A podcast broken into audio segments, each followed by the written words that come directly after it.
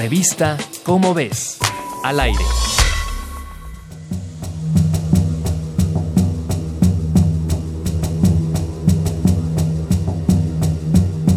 En un largo y reñido combate, Tezcatlipoca, dios de la oscuridad, fue derrotado por Quetzalcoatl, la serpiente emplumada.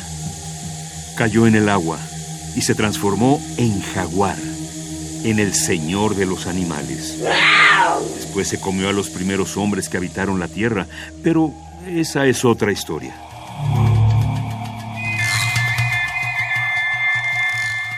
El jaguar es el único carnívoro del género Pantera que habita en América Latina. Es un poderoso cazador nocturno. Puede escalar, arrastrarse y nadar, pero está en peligro de extinción. Ya no hay selvas donde pueda correr a gran velocidad.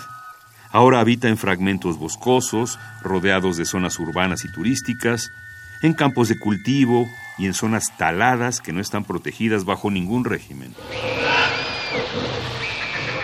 Sin embargo, investigadores de la Universidad de Bristol y del Instituto de Ecología de la UNAM se dedicaron a estudiar a las poblaciones de jaguares de Belice, la zona que comunica con la selva maya guatemalteca y con el norte selvático de México. Lograron determinar los sitios por donde los jaguares se desplazan. Lo hicieron a través de excretas o desechos fecales. ¿Quién podría imaginarlo, no? Que un desecho de su cuerpo pudiera contribuir a perpetuar su especie. Así fue que durante ocho años, del 2003 al 2011, el equipo de científicos analizó los desechos de 50 jaguares.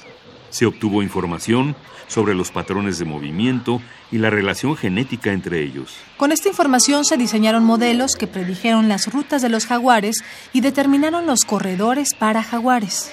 Ahora se planea concentrar esfuerzos para defender y preservar estos corredores, para que los jaguares que quedan puedan desplazarse tranquilos y seguros. Si te interesa conocer más sobre la vida de los felinos, consulta la revista Cómo ves, la publicación mensual de divulgación científica de la UNAM.